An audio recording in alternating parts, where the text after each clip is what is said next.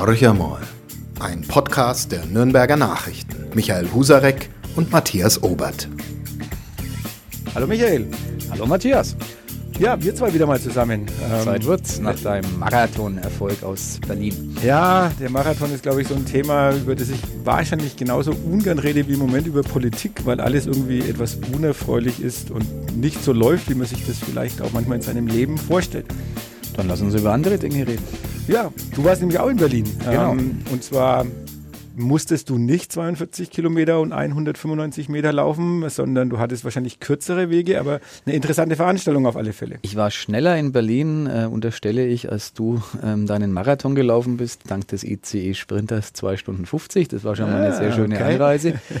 Ähm, und ich war dort, um bei der Verlegerverbandstagung Bundesverband Deutscher Zeitungsverleger BDZV, für die, die es genau hören und wissen wollen, ähm, zugegen zu sein als Vertreter unseres Hauses. Ich bin kein Verleger, keine Frage, aber ähm, einer aus unserem Haus fährt da halt immerhin. Ich, ich bin's momentan, der diese ähm, Veranstaltungen besucht. Und das war hochspannend. Äh, da sprach Matthias Döpfner, einer der ganz Großen der Zunft, der Chef der Axel Springer äh, AG des Konzerns. Es ist keine AG mehr, aber ähm, eben von Axel Springer, der Oberboss. Und das war schon sehr spannend, was der so zum Thema Journalismus äh, und der Zukunft desselben von sich gab.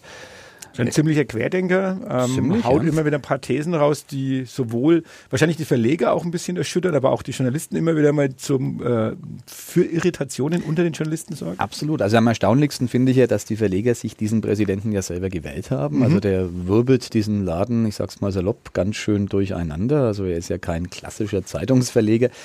Er ist Konzernchef ähm, von einem im Grunde voll digitalisierten Konzern und ähm, ja, so mm, geht er auch mit dem Thema Journalismus um, das ihm aber dann doch sehr wichtig ist, habe ich so den Eindruck. Ähm, er sagt einerseits, dass ähm, die Zeitung sich von Print emanzipiert. Also das heißt, äh, die gedruckten Ausgaben rücken etwas in den Hintergrund in den kommenden Jahren. Ähm, hat er ja zweifelsohne recht, die Auflagen sinken leider und die Erlöse auch. Und ähm, er hält aber gleichermaßen dann auch ein Loblied auf den ähm, Journalismus, auf den Qualitätsjournalismus. Ähm, und das fand ich aus seinem Munde dann schon sehr bemerkenswert. Er sprach vom Prinzip Zeitung und ähm, ja, hat es im Grunde so in äh, drei Kategorien unterteilt. Das eine ist eben das, äh, die Suche nach der Wahrheit als oberste Tugend, quasi Abgrenzung zu Fake News. Ähm, der zweite Punkt, der ihm ganz wichtig ist, äh, Zeitung ist nicht social, fand ich ganz interessant. Also im Gegensatz zu Social Media Posts, äh, die ja auch anonym sein können, das ja auch oft sind, bekennen wir uns als Journalisten, auch die Verlage, äh, jeweils äh, mit Namen hinterlegt zu den Beiträgen. Also das war das Zweite, was ihm ganz, ganz wichtig ist. Und ähm, ja, dann hat er als dritte Eigenschaft eben auch noch genannt, dass der Journalismus, ähm, der Qualitätsjournalismus, um zu überlegen, um überleben zu können, auch eine klare äh, positive Regulierung braucht. Also es müssen sozusagen ähm, die, die die Außenverhältnisse stimmen. Einerseits muss der Journalist in Sicherheit und Ruhe recherchieren können. Das war so ein bisschen seine Replik auf das, was unter anderem ähm, in, in, Chemnitz passiert ist, wo Kamerateams dann ja offenkundig ja behindert wurden von den äh, Polizeikräften. Und, und andererseits äh, hat er an die Politik auch appelliert, doch äh, sozusagen den großen Rahmen zu definieren, um gegen die Internetgiganten äh, bestehen zu können. Das ist so das Credo, das er von sich gab.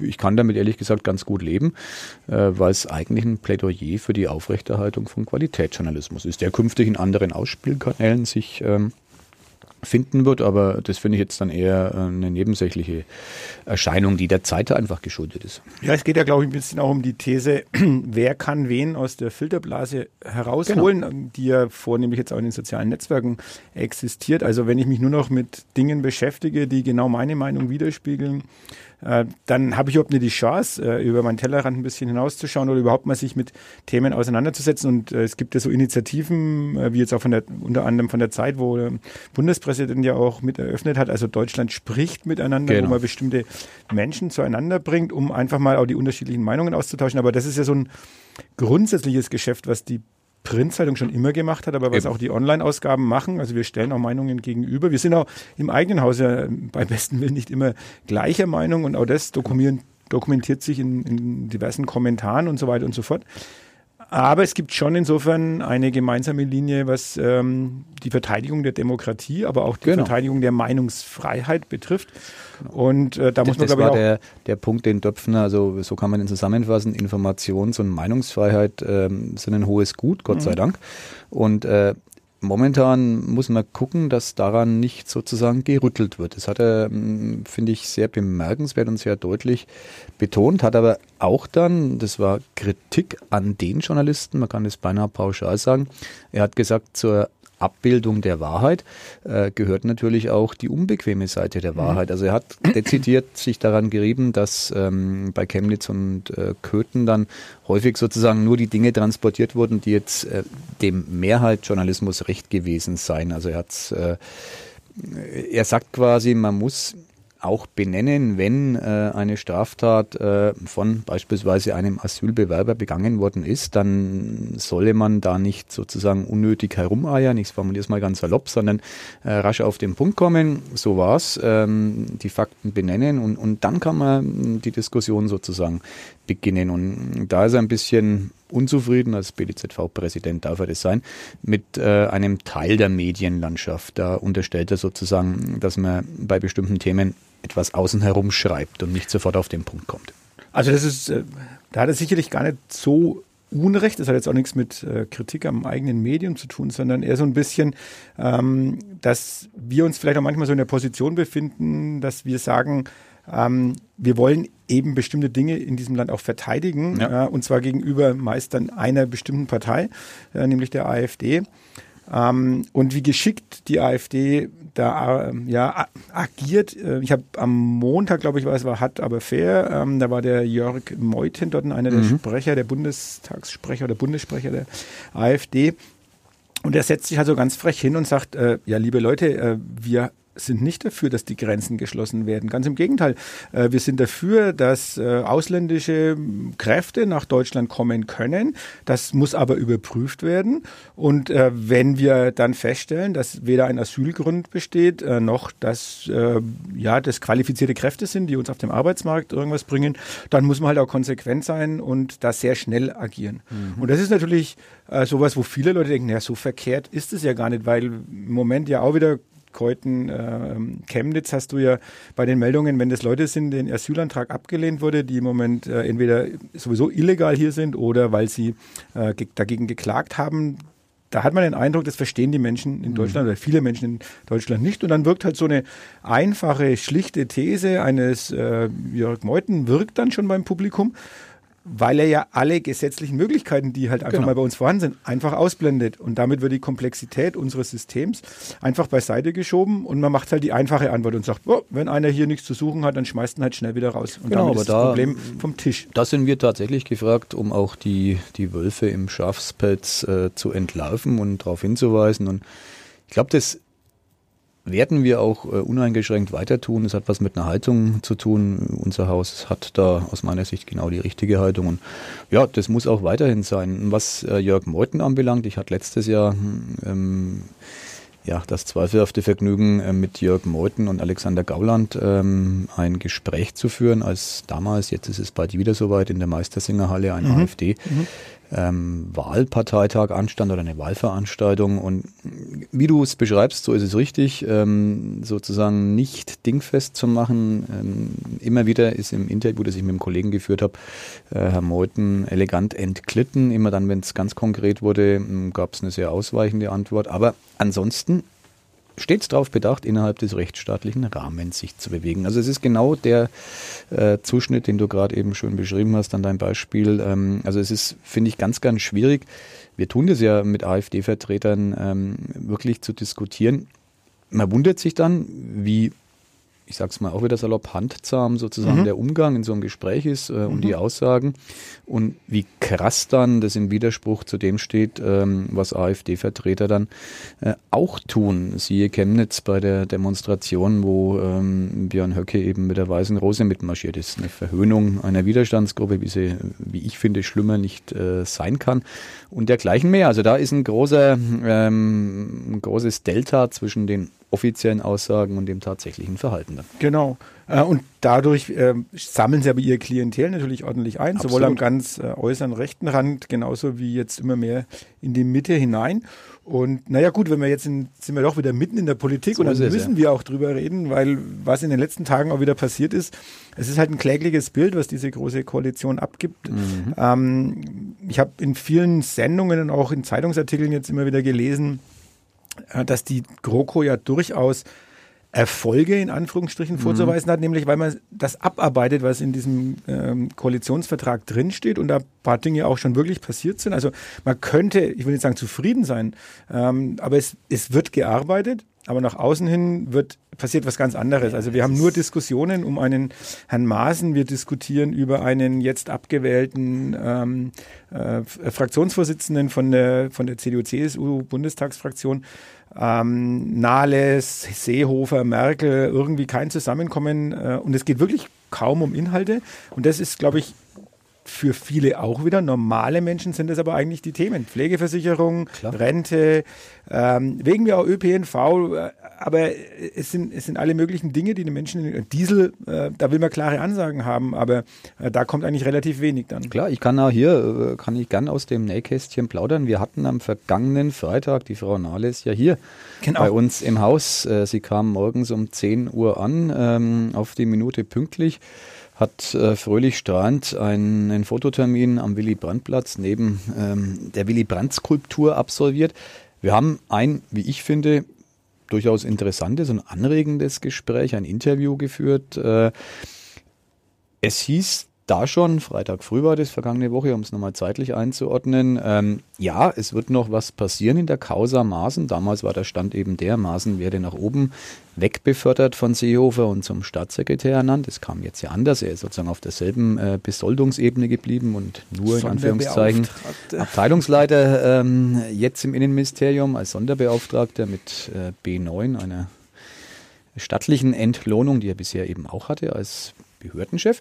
Ja, und dann ähm, hieß es, ja, aber am Wochenende dieses Interview könne man doch nicht abdrucken. Mhm. Man kann äh, sozusagen nichts mehr davon retten. Und ganz ehrlich, das ist genau so ein, ich sage es jetzt mal deutlich, erbärmliches ähm, PR-Bild, ähm, wofür ich null Verständnis habe. Wenn ich am Freitag früh weiß, dass ich ein Interview gebe, und aber auch weiß, dass es nicht abdruckbar sein wird, weil noch so viel passiert am Wochenende, ja, mein Gott, dann sage ich doch, liebe Leute, es macht keinen Sinn, dass wir hier ein Interview führen. Lasst uns ein Hintergrundgespräch führen. Auch das würden wir gerne mit der SPD-Parteivorsitzenden machen, aber doch kein Interview. Also das ist um es mal zusammenzufassen und jetzt nicht auf beleidigte Leberwurst äh, zu machen, für uns war, glaube ich, die Berichterstattung, warum wir das Interview nicht geführt haben, mindestens so aussagekräftig, mhm. wie das Interview es gewesen wäre. Aber das ist doch eine ganz miese Performance, die da abgeliefert wird und die zieht sich über die Beteiligten, SPD, CDU und CSU tatsächlich äh, wie ein roter Faden durchs bisherige Regierungshandeln. Und all die guten Sachen, das hat Frau Nahles ein paar Mal betont während des Gesprächs, so viel kann ich aus dem nicht zu veröffentlichten Interview dann doch zitieren. Sie hat immer wieder Wert darauf gelegt, dass es ja gute Sachen gab, die diese große Koalition auf den Weg gebracht hat. Das gute Kita-Gesetz, das hat ja, sie ja sozusagen ja, schon im Namen. Genau, ja. ja, keine Frage, nur was hilft mir das, wenn ähm, es nicht gelingt, die guten Sachen zu transportieren? Das wird dann immer den Medien vorgehalten, wir seien schuld, weil wir ja diese hehren Gesetzesvorhaben nicht transportieren. Natürlich transportieren wir die, nur gehen die halt unter, wenn am selben Tag ähm, eine für weite Teile der Bevölkerung völlig unverständliche Personalentscheidung causa Maßen getroffen wird. Wenn dann die Kanzlerin sich noch entschuldigen muss, dass man sozusagen nicht weit genug gedacht hat, wie so eine Meldung bei der Bevölkerung registriert werden könnte, dann sage ich Gute Nacht. Also so weit äh, darf das Raumschiff Berlin dann noch nicht abgehoben sein, um noch funktionsfähig als große Koalition zu regieren. Aber offenkundig ist genau dies passiert. Siehe Unionsfraktion. Also bei solchen Ausgaben, äh, Aussagen ist es sicherlich so, dass die Bürger sagen, ähm, ja wie, ähm, genau. wie weit seid ihr wirklich Geht's von noch? uns weg? Geht's noch? Ja. Ähm, und normalerweise verlangen wir ja auch von einem, auch als Journalisten, von einem Politiker ein gewisses Gespür, ein politisches Gespür, auch genau. ein Gespür für die Macht durchaus. Ja. Und ähm, das scheint völlig abhanden gekommen zu sein. Äh, jeder will sein Gesicht retten, habe ich ein bisschen so den Eindruck. Ja. Also keiner will als Verlierer dastehen. Merkel hält sich zunächst mal dezent im Hintergrund, wobei bei der Causa ja schon sehr frühzeitig eigentlich vielleicht mal, ähm, mal durchgreifen werden müssen und sagen, ich entscheide jetzt, das genau. ist meine, meine Richtlinienkompetenz, die ich habe. Äh, aber die Furcht davor, dass dann die CSU komplett ausschert oder die SPD äh, wirklich abspringt, scheint zu groß zu sein. Also geht es um Machterhalt. Äh, und es geht darum, das eigene Gesicht noch einigermaßen wahren zu können. Und das haben die Bürger draußen ein Stück weit durchschaut und sagen, naja, äh, mit solchen Leuten wissen wir nicht, ob wir da wirklich ähm, richtig regiert werden. Schließt sich dann aber die Frage an, wären Neuwahlen wirklich der richtige Weg? Es fürchten sich ja, denke ich, die Volksparteien, wenn man sie noch so bezeichnen äh, kann, fürchten sich ja im Prinzip davor, außer den Grünen wahrscheinlich, haben alle inzwischen Angst, dass es zu Neuwahlen kommen würde. Und der AfD natürlich, die äh, sich genau. freuen würde. Klar fürchten die sich davor. Ähm, die fürchten sich auch vollkommen zurecht, weil äh, die Wählerinnen und Wähler natürlich die Beteiligten dieser großen Koalition äh, durch ein Wahlergebnis äh, strafen würden. Das ist zumindest sehr wahrscheinlich aus meiner Sicht, ähm, das zu schlechteren Ergebnissen führen würde. Keine Frage. Und äh, man kann inzwischen ja, du hast vorhin gesagt, die, die Bürger verstehen das nicht und regen sich auf. Man kann ja sogar weitergehen. Selbst die CDU-CSU-Bundestagsfraktion regt sich ja inzwischen auf. Ähm, vielleicht nicht öffentlich, aber dann doch, wenn sie in geheimer Wahl über einen Fraktionsvorsitzenden mhm. abstimmen mhm. dürfen.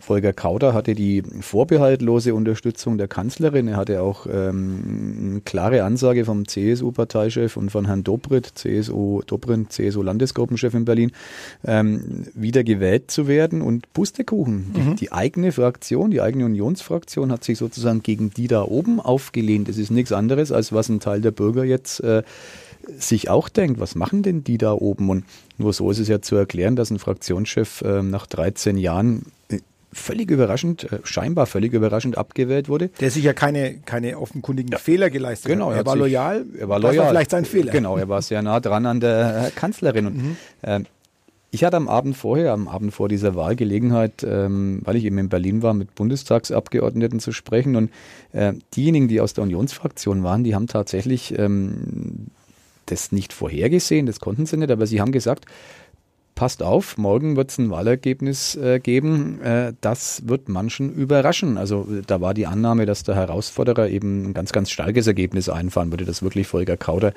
äh, jetzt sozusagen ähm, nicht mehr gewählt würde. Das, das dachten die jetzt auch nicht. Aber es kam tatsächlich so und ähm, auf Nachfrage äh, kam dann eben auch das Argument, Mensch, die Unzufriedenheit, äh, die, die ist bei uns auch so groß, wir verstehen das auch nicht mehr und wir sind diejenigen, also wir die Bundestagsabgeordneten der Union in dem Fall, die in ihren Wahlkreisen, wenn sie am Wochenende heimkommen, ja genau diese Politik erklären müssen. Und da geht es den Unionsabgeordneten genauso wie denjenigen der SPD. Man kann dieses Verhalten kausermaßen äh, beispielsweise nicht mehr erklären. Das verstehen die Menschen nicht. Ne? Und das finde ich sehr, sehr gefährlich.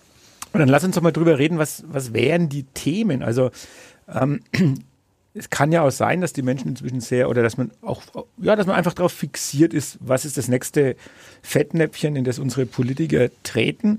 Ähm, weil man kann es ja mal andersrum ein bisschen versuchen zu formulieren, indem man sagt, naja, äh, wir ergötzen uns auch ein bisschen dran, ähm, dass die sich da permanent, ich will nicht sagen, die Köpfe einhauen, aber eigentlich sich mit Themen beschäftigen, die wir für irrelevant halten. Andererseits ähm, sind Menschen ist es wirklich so, dass jemand ernsthaft über Wochen hinweg eine Diskussion verfolgt, wo es um äh, Pflegeversicherung oder um Rente geht oder um Hartz-IV-Sätze, die am Ende dann um, weiß ich nicht, 59 Cent erhöht werden. Bei den Renten, wo, also es besteht ja so die pauschale Aussage, die Rente ist zu niedrig. Wir haben eine mhm. Altersarmut. Wir haben viel zu viele Menschen, die 40 Stunden in der Woche arbeiten und sich von diesem Gehalt, was sie am Ende des Monats bekommen, äh, nicht leben können, sich nicht die Wohnung leisten können, ihre Kinder nicht, nicht eine vernünftige Ausbildung zukommen lassen können. Und da bekomme ich mal ein bisschen so den Eindruck, für die Menschen ist es dann bloß ein kleines Trostpflaster, dass es jetzt das gute Kita-Gesetz gibt, dass es ähm, bei der Rente der, den Versuch gibt, es über bestimmte Jahre hinweg äh, festzuschreiben, dass es nicht weiter abgesenkt mhm. wird. Also wenn ich eh schon wenig habe, sage ich mal, dann hilft mir auch nicht, dass die Rente jetzt nicht noch weiter sinkt. Ja, also so ist das Empfinden. Ja, das ist ja, ja alles Psychologie, ähm, was da, da sehr viel dahinter steckt. Das heißt, du bist in einer verfahrenen Situation auch als Politiker, weil keiner von den Politikern kann jetzt ernsthaft behaupten, wir werden die Rente so weit erhöhen, dass ihr alle gut davon leben könnt. Nee, Nee, das muss auch gar keiner behaupten, aber meine Erwartungshaltung an die Politik äh, wäre die, dass man, nehmen wir das Beispiel Rente, eben nicht 2025 das Denken aufhört, was mhm. ja offenbar schon ein ganz kesser Wurf ist, äh, weil ja die Legislaturperiode bereits äh, früher Ende 2021 stehen die nächsten Bundestagswahlen an, sollte es so lange dauern ähm, und diese Koalition tatsächlich durchhalten. Meine Erwartungshaltung wäre eben auch die Interessen der jungen Menschen in diesem Land, äh, der unter 40-Jährigen beispielsweise im Auge zu haben und ihnen eine Perspektive zu weisen. Was bedeutet das, wenn in zehn Jahren äh, die Zahl der Rentenempfänger ins Unermessliche nach oben steigt, für dich als Beitragszahler? Was passiert dann? Also die grundsätzliche Debatte zu führen. Das Gleiche gilt, ähm, ein sehr aktuelles Beispiel für die Braunkohleförderung mhm. Hambacher mhm. Forst. Ja, da würde ich mir schon erwarten, dass die Bundesregierung etwas mehr sagt als den Verweis, ja, wir haben da eine Kommission eingesetzt, die mhm. sich mit dem Thema Kohleförderung in Deutschland beschäftigt. In der Tat gibt es diese Kommission, nur bis die ein Ergebnis zeitigt, ist der Hambacher Forst ähm, längst gefällt, wenn es tatsächlich so weitergeht, wie sich jetzt abzeichnet. Ja. Und es hat für mich diese Waldbesetzung durch Aktivisten, die garantiert über rechtliche und äh, sonstige Maßstäbe kräftig hinausgehen und über die Stränge schlagen. Das heiße ich nicht für gut, aber das, was dort passiert, dass Menschen sich aufregen, dass ein Wald gefällt werden soll für eine ökologisch höchst zweifelhafte ähm, Energiegewinnung, das hat für mich das Potenzial, ein zweites Wackersdorf zu werden. Mhm. Also ich glaube, mhm. ähm, dass da auch die, die etablierten Parteien aus dieser Koalition gewaltig äh, sich täuschen, wenn sie glauben, sie sitzen das locker aus. Da ist gerade was, da brodelt was. Und genau diese Sensibilität für die großen Themen, ob es Rente ist, ob es die Kohleförderung ist, ob es dann die, die Gesundheitspolitik oder die Kita-Förderung ähm, ist, die würde ich mir erwarten. Da würde ich mir lange Linien wünschen, die man skizziert und ähm, momentan passiert Flickschusterei, obwohl dieser Staat, der als letztes Jahr über prallvolle Kassen ja. verfügt. Also und bei der Energiewende gab es ja auch klare Ansagen. Also ja, genau. auch das sind Dinge, die sicher nicht jeder verstehen kann. Nee. Warum äh, setzt man dann weiterhin auf diese Braunkohle so stark? Warum erlaubt man das? Äh, ähnliches Thema ist auch der, der, der Dieselskandal. Ja. Ähm, also es reicht ja, glaube ich, aus, dass Dobrindt auch wenn er jetzt zurückgerudert ist sofort, aber allein die Aussage, naja, wir müssen halt gucken, dass wir äh, Menschen von bestimmt, die bestimmte Fahrzeugtypen gekauft haben, äh, was äh, die, die am meistverkauftesten Fahrzeugtypen ja. dann auch noch sind, dass die sich an den Kosten beteiligen und dass die irgendwo so bei 600 Euro mitzahlen sollen. Genau. Für ein, für ein Vergehen, das die Konzerne zu verantworten haben, wo sie in Amerika Milliardenstrafen genau. zahlen genau. und bei uns wird man hergehen und sagen, naja, ähm, wir warten ab, bis die Leute sich neue Autos kaufen und wenn sie umrüsten wollen, sollen sie sich an den Kosten beteiligen. N nicht vermittelbar. So ist es. Wirkt immer wie die Unterwerfung genau. gegenüber der, den Lobbyisten aus der Industrie. Das ist es ja. Es ist ja nichts anderes, was in der Automobilbranche derzeit passiert. Also wer es noch nicht gewusst hat, dass der Lobbyismus der Automobilbranche ein extrem äh, schlagkräftiger und erfolgreicher ist, der hat es dann spätestens jetzt gelernt. Deutschland, ähm, wenn man die Folgen des Dieselskandals sich anschaut. Da fehlt es am Mumm, mhm. ganz klar. Und äh, Dooferweise, ähm, das ist jetzt so ein bisschen GroKo-Bashing, was wir hier betreiben, aber dooferweise sind das halt Dinge, die die Menschen dann an den ja eigentlich sehr staatstragenden und verdienstvollen Parteien äh, CDU, CSU und SPD zweifeln lassen. Und, ähm, Aber dann lass uns drüber reden, was, was ist die Alternative oder was soll durch Neuwahlen besser werden? Wir bekommen, ähm, sagen wir, noch schwierigere Verhältnisse. Das mhm. bedeutet, vielleicht brauche ich drei oder vier Parteien, um überhaupt regieren zu können. Diese ja, Parteien stehen für bestimmte Interessen, die vielleicht noch konträrer sind, wie Klar. das jetzt im Moment in dieser großen Koalition, Koalition äh, der Fall ist. Ich will ja hier gar kein Plädoyer für Neuwahlen halten, aber mein Plädoyer ist, macht doch endlich eure Sacharbeit in dieser mhm. großen Koalition. Hört auf, euch ständig mit Personalfragen gegenseitig äh, zu blockieren. Lieber Horst Seehofer, hören Sie bitte endlich auf, welche Interessen auch immer über die des Landes zu stellen. Das ist der Eindruck, den ich habe, dass der Mann völlig andere Interessen verfolgt. Ich kann das nicht belegen, ich kann nur mutmaßen. Die Mutmaßungen teilen viele. Äh, Finde ich total schräg. Sachpolitik statt Eigeninteressen oder Personaldebatten zu führen. Das wäre das Credo, das ich loswerden wollte. Dann gibt es das Thema Neuwahlen überhaupt nicht. Wenn das so käme, da hast du vollkommen recht, würden die AfD gestärkt aus diesen Wahlen hervorgehen, nach allem, was die Prognosen uns sagen. Es würden die Grünen gestärkt hervorgehen.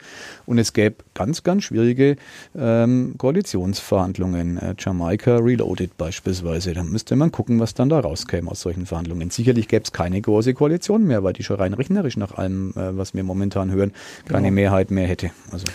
Ja, und wir warten jetzt aber erstmal die Landtagswahl ab. Also genau. da wissen wir zumindest, dass die am 14. Oktober stattfinden wird. Und wir können aber auch noch über ein extrem positives Thema reden und das müssen wir jetzt auch mal, auch wenn unsere Kollegen, also ähm, es gibt noch mehrere Podcasts, für die müssen wir auch mal ein bisschen Werbung noch machen. Also wir haben ja unsere Sitzplatz-Ultras, die sich mit ja. dem Thema Fußball beschäftigen, immer montags. Äh, dienstags dann ganz ein anderes Format, der DocPod, der im Übrigen äh, ausgezeichnet wurde jetzt vor kurzem erst äh, mit dem ähm, Medical Health Preis in Köln. Also die Kollegen der Dr. Falk Stickert und Dr. Pablo Hagemeyer haben einen Preis bekommen. Dann Glückwunsch. Haben, ja, Glückwunsch. Wir warten noch auf den äh, wir sind am Mittwoch dran. Gedächtnispreis. Genau, also wir müssen noch ein bisschen abwarten, bis, bis wir preiswürdig sind scheinbar. Donnerstags unser Böller der Woche, also auch nochmal sportlich und natürlich club-thematisch. Da werden wir gleich nochmal drüber reden müssen. Und äh, am Freitag inzwischen einen von Frauen, äh, ausschließlich von Frauen, nämlich von Lisa Susuhan und Ute Möller, MWD-Podcast, äh, männlich, weiblich, divers. Es ist letzte Woche zum ersten Mal auf Sendung genau. gegangen.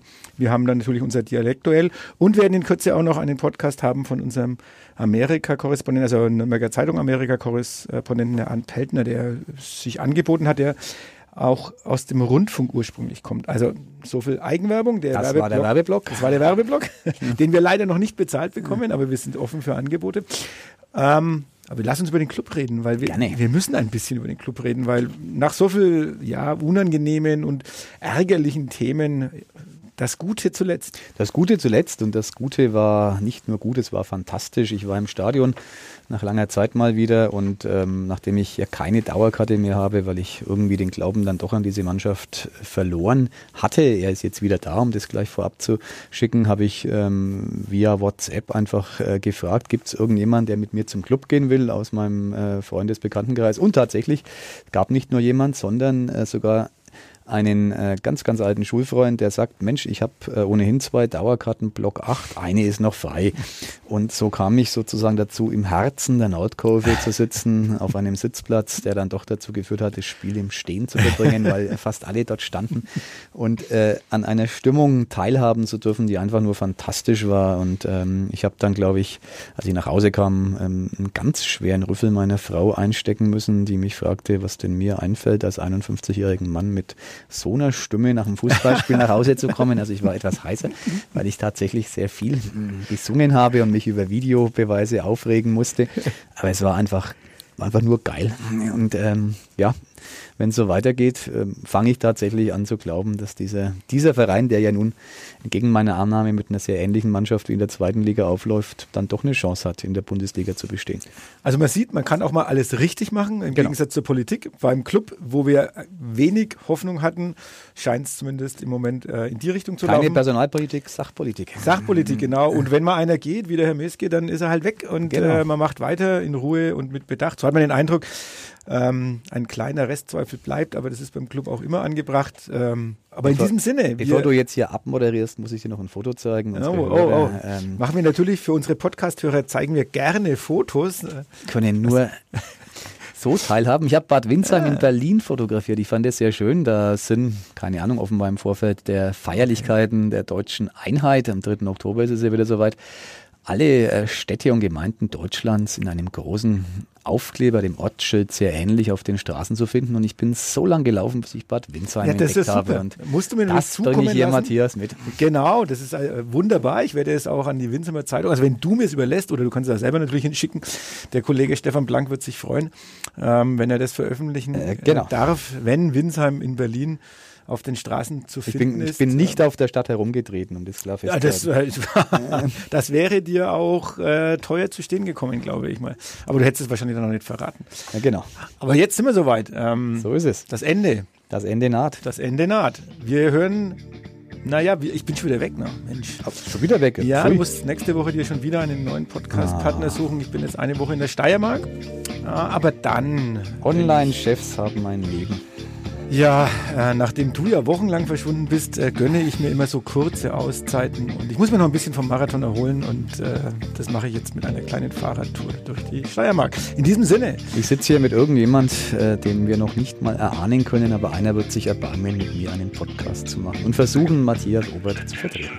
Wunderbar, in diesem Sinne, eine schöne Restwoche. Bis nächste Woche. Ciao. Ciao. Mehr bei uns im Netz auf nordbayern.de